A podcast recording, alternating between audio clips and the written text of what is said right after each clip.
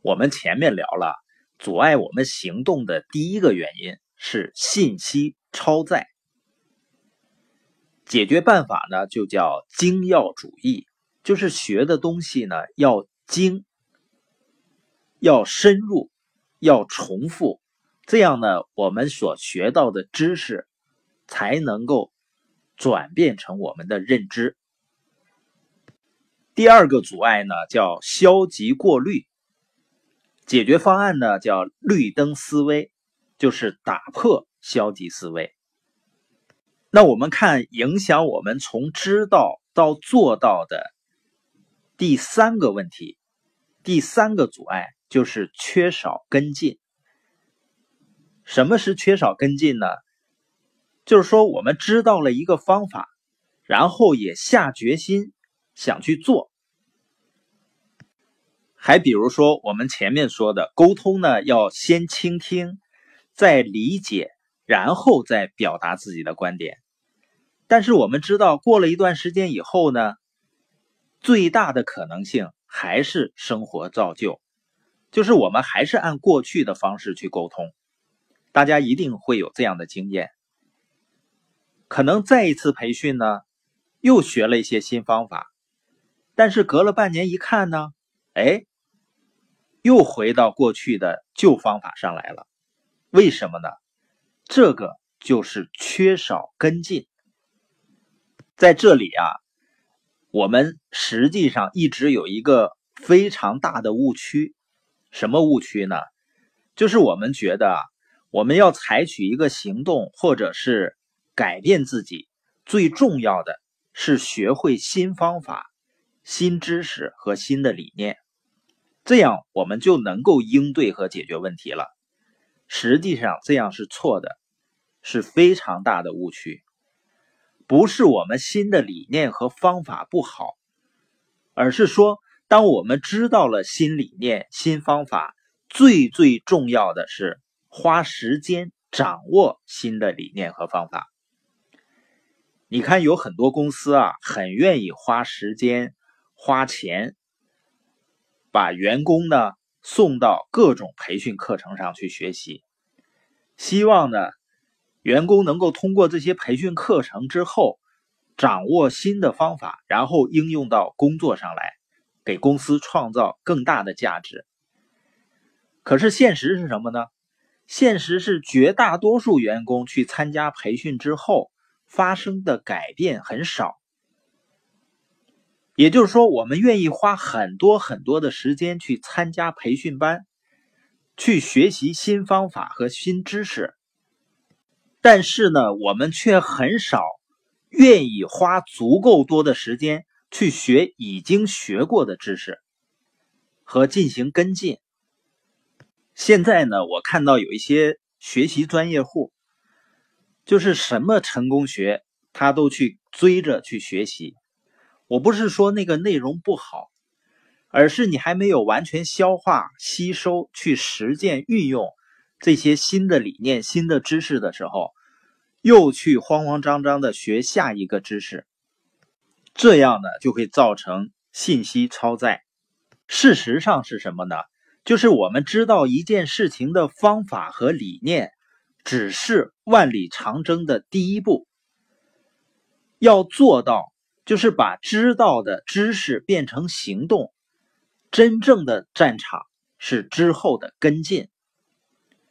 也就是说，如果我们花一倍的时间去培训、去学习，跟进的时候要花十倍的时间和精力。可是我们想想，哪个公司、哪个人会在学习或者培训完之后，仍然投入十倍的时间？来继续跟踪这个事儿呢？通过重复的学习，我们能够更深入的理解这个知识点。我们理解的到位了吗？那在我们行动执行的过程中有没有偏差呢？需要什么支持吗？你会发现，人们学完了也就过去了。所以我为什么鼓励？我的一些听播音的朋友，或者你看一本书的朋友，我鼓励你呢，不仅自己要听，你要带着一种什么样的心态呢？你要讲给别人的一种心态去听，就是带着老师的心态去学习。这个老师的心态呢，就是你不仅仅是在学这些东西，而且是要把它讲给别人，带着这样的心态。那么我们不仅仅会认真的去听，而且呢，我们会和我们的生活去结合、去理解。更重要的是呢。我们可能就会愿意更重复的去听。我看很多人他的期望是什么呢？学一个新课程，参加一个培训班，做的各种互动体验之后呢，他认为下课的第二天我的生活就改变了。那改变得了吗？改变不了。当我们回到了日常生活和工作环境中呢，又陷入了过去的习惯当中。虽然我们知道了一个新方法，知道了一个新理念，可能我们仍然在生活中、在工作中用不上。所以呢，即使我们为了避免信息超载，然后精要的选择一些重要的知识去学，即使我们心态改变了，能够用绿灯思维去过滤信息，但是如果我们没有意识到要花大量的时间去跟进。那么我们仍然没有办法解决从知道到做到这个问题。跟进这个环节呢，是真正重要的，也是最难的。那一个好的跟进系统呢，至少有三个部分，就是指导、支持和问责。就是在实践的过程中啊，我们要推动一个新的方案、新的方法，你要给出。足够的指导，告诉人们呢应该怎么做，然后在做的过程中不断的给出支持，不断的去反馈和帮助。那最后的所谓的问责呢，就是做得好的要激励表扬，做不好呢要反馈改进。这个反馈实际上挺重要的，就像我们看篮球赛，如果其他的什么都不变。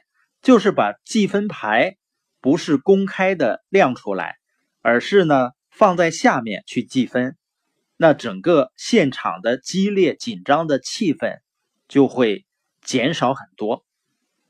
所以我们在团队中呢号召一件事情啊，花一倍的时间让大家知道一件事儿，那让团队真正的应用就还得花十倍的时间。所以呢，这里重复是最重要的。有的领导者呢，他会说：“我已经都说了，大家都已经都知道了，为什么还不去执行呢？”实际上就是重复的不够。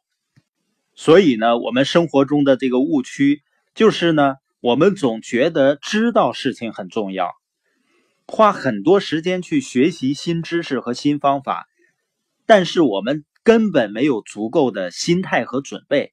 留出足够的时间去进行反复的演练和跟进，而只有反复的演练和跟进，才能够把已经知道的事情去做到。我们最后呢，再总结一下这整本书的内容，影响我们行动的三个方面：第一个，信息超载；第二个，消极过滤；第三个呢，叫缺少跟进。那解决方案是什么呢？就是精要主义、绿灯思维和持续跟进。那我们知道了这些方法，再回头看我们开篇说的知行合一的关键是重复，是不是就更好理解了？其实，当我们学到一个新知识的时候啊，我们要重复的理解、重复的学习、重复的探索。已知道的知识，深入的去研究它，而在这个过程中呢，要有重复的时间、重复的跟进。所以呢，布兰加认为啊，要从知道到做到，如果说有一个方法总结成两个字的话，就是重复。只不过呢，它是一个间歇式的重复，在不同的阶段呢，不同层次的重复。而花时间重复呢，是我们从知道到做到的关键。我们再重复一下这本书的核心观点啊，信息超载的解决方案是精要主义，那消极过滤的解决方案呢是绿灯思维，缺乏跟进的解决方案呢是持续跟进。那实际上呢，它是一个人的行为改变的三个阶段。你发现第一个阶段改变的是什么呢？是我们的认知，就是要先知道。那第二个阶段改变的是态度，第三个阶段改变的是行为，通过持续跟进才能够改变行为。你发现啊，绿灯思维的提法呢，布兰加其实说的是一个我们过去熟悉的事儿，因为我们之前讲的，你要换位思考，要站在别人的角度看问题，你就能够获得更多的启发。可是我们过去聊这个事儿呢，总是说，哎，你要站在别人的角度，要有同理心。那作者呢也是这个意思，但他没这么讲，他把它美化成一个工具。绿灯就是告诉我们，绿灯亮了，你就要去找理由，强迫你去寻找它的合理性，就简单的把这个换位思考的理念转变成。可视化的工具，那我们在记忆和执行的时候就会更容易。我想这一点会不会给我们很大的启发呢？如果我们在生活中遇到一些理念的时候，想要更好的运用，我们就可以学习像包装成一个绿灯思维一样，把它组装成一个工具，这样呢能够更好的指导和应用。那最后的行动层面呢？布兰加提到。指导、支持和问责的这三个步骤，我们知道一个人大脑的神经链，它的培养是重复发生和重复刺激，才能够让这个神经链更通畅，而让我们产生持续的新的行为。所以网上流传的说学了这么多大道理，仍然过不好这一生。为什么呢？实际上呢，就是说道理不在多，而在精，在于你能够重复、反复的练习和深挖一些知识的深层的原因。这样呢，我们不仅能够知道，就更会去做到。